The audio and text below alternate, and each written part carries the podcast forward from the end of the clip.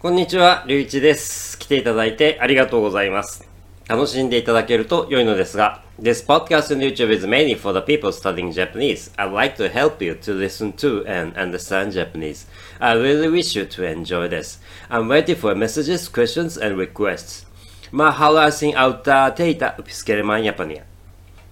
Uh, Just about 24 hours after I stopped taking caffeine. I stopped taking caffeine at all and I tried to do this. Just after 24 hours, I feel slightly headache and slightly tired, similar to the side effect of the vaccine, coronavirus vaccine, but much lighter, of course. And uh, I have no fe- because I have no fever. I have I have to run a cafe next weekend, so I can continue this and at long at longest for a week or so. So it's not so long, but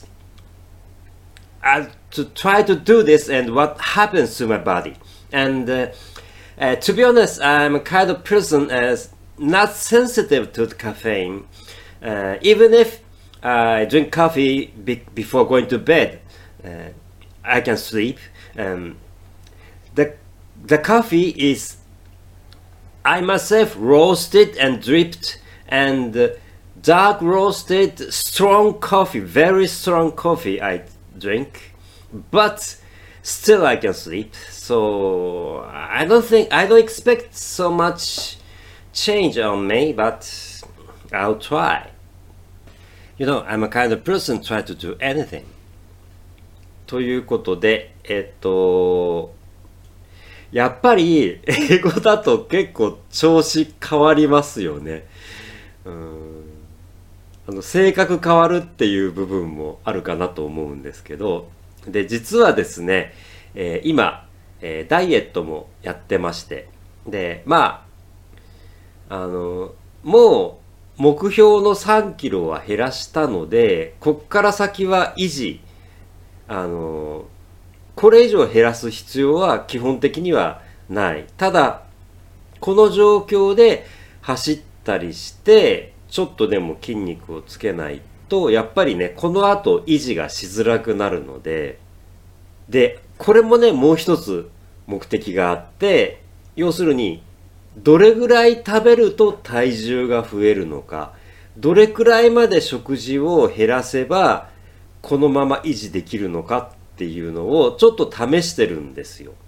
今の時点での感覚を言うと思ったよりきついです。思ったよりね減らさないと、うん、体重維持できない。だからやっぱりあのこれ大原則じゃないかと思うんですけど普通に食べてたら体重は増えますよ。だからやっぱりみんなああやってね、太ってる人がたくさんいるわけで、自分で食べる量をやっぱりある程度コントロールしないと自分の体はやっぱり維持できないんだなということをね、改めて今回ちょっと、えー感じてます。まあ、あの、これからまだ維持はするので、ただ、同時にやるなよっていうのはね、僕はちょっと思いましたね。うん。食事も減らしつつ、あのカフェインもやめるっていうね。しかも、僕はあの、コーヒーは、だから、なんていうかな、コーヒーを飲んで、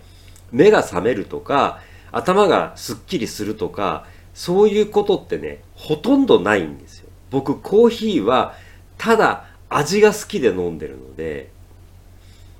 まあでも、少しね、少し依存性はあるかなっていうのは思うので、I guess slightly, I'm slightly addicted to coffee, maybe. だからまあ、やめてみればどうなるかなっていうことをね、試してみたかったということですね。はい。で、えっ、と、ちょっとだけ話しますと、感情表現ってね、すごく難しいなということを、あの、最近思ってまして、で、何があったかっていうと、友達に、えっ、と、日本語をこれ英語に翻訳してって言われたんですよ。それがちょっと、えー、何回かありまして。で、あの、基本的に僕は断るんですよ。えっと、英語を喋れない日本人からすると、えっと、僕は英語を喋れるように見えるんだと思うんですけど、あの、翻訳って難しいんですよね。で、今回やってみて本当に思ったのは、あの、例えば、僕が自分の感情を喋るときに、やっぱり少し不安なんですよ。この単語で、この表現でちゃんと伝わるかなっていうことが、あの、やっぱり母語ではないだけに、だから、言葉を選ぶときに、例えば僕があの、この前英語で思いっきり喋りましたけど、自分の言いたいことを全てを英語で言えないっていうのが一番辛いっていう話をこの前英語でしましたけれども、だから英語で喋るときに自分の感情だったらもう自分の言葉だったらじゃあこれはもう伝えられないしょうがない。けど自分が言えるのはここまでだからせめてここまでの気持ちを伝えようって思って言い切れない。全ては言えない。けれども自分でカットするんですよね。もうここは言えない。そして全部言おうとするとすごく時間がかかってしまう。かもしれないのでもうここはカット。で、えっと、言えることだけ言う。そしてあの相手の言ってることにしても全ての単語を100%分かってるわけではないですよねやっぱり。あの細かいニュアンスとか言い回しとか本当にちょっとした表現の違いっていうのまで当然僕は分からないですからであの聞き取りきれないあの単純に聞き落とす、えっと、僕のリスニング能力が足りないからももちろんそうなんですけど単純に「え今なんて言ったの?」って聞き落としちゃう単語もあるわけですよ。で、日本語だったら、え、今なんて言ったの？って簡単に言えるんですよね。英語だと、あ、今なんて言ったの？ってちょっと言いづらいんですよね、やっぱり。自信がないから。自分がリスニングちゃんとできてるってっていうことに自信があれば、日本語だったら、え、今なんて言ったのってで、聞き取れなかったら、もう一回、え、え、わ、わかんない。なんて言ったのって何回でも聞けるわけですよ。日本語だったら。だけど、英語だったら、what, excuse me, pardon, what, what did you say? とかって、何回も言ってたら、あの、申し訳ない。こっちのリスニング能力が足りないって思ってしまうから、やっぱりそれは、なかなかやりづらいですよね。もちろん、それがすごく大切な部分だったら、それはもちろん聞くんですけど、それがね、ないと話がわからない部分だったら、それは何回でも聞くしかないんですけど、やっぱりね、それは辛いところですよね。だから、で、最初の話にちょっと戻ります。少し話が流れてきてしまったんですけど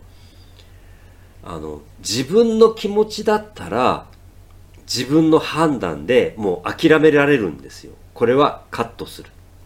これは言わない。言えない。伝えられない。でもしょうがない。だけど人が書いたものを翻訳する時ってすっごく辛いですよね。だってその人が書いている言葉をできるだけ全部表現したいってやっぱり思ってしまうのであの自分の言葉じゃないですからどこを切っていいかどこを捨ててもいいかってわからないんですよね。だから本当にね翻訳ってっていうのは難しいんだな。だからきっとそれを諦めてあの翻訳してもいいですよって言われた時点でつまり、えっと、自分にその伝えたいことを自分で選ぶ権利をあなたに選んでいいですよって言われたんだというふうに理解してやるしかないんだと思うんですけど特に感情。これはね本当に難しい。あの最後に一つだけ日本語紹介しますけれどもあのねすごく最近日本人の間でもこの言葉がやばいっていうねあのやばいっていう単語なんですよ。これはあの今後も多分変わっていくと思いますので今時点での話ですから5年経ったらもうこの話はダメかもしれないですけど今ね日本語でやばいってね何にでも使えるんですよ。だからすごい素晴らしいっていう意味にも使えるしそして危ないとか危険だっていう意味にも使えるしそして単純に強調の意味で使うことがあるんですよね。やばいくらいすごいとか、やばいくらい面白いとか、なんかね、もう本当に、あの、すごくいろんな意味に使える単語になってしまっているので、結構ね、使い方にね、気をつけないといけない単語なんですけど、あの、これもね、この単語の使い方が変わったのがここ10年とかそれくらいのことなのでやっぱりあの本当に言葉って変わりますからやっぱりその時のその場所で使われている言葉の今どういう言葉がどういうふうに使われているかっていう感覚はきちんとあの理解しておきたいなというふうには思ってはいますしあのそれをちょっとでも伝えることができればなということは思っています。はい、ということで、えー、今日も最後まで聞いていただき見ていただき本当にありがとうございました。次のエピソードで話をするのをとても楽しみにしています。またぜひいらしてください。皆様お体に気をつけて失礼いたします。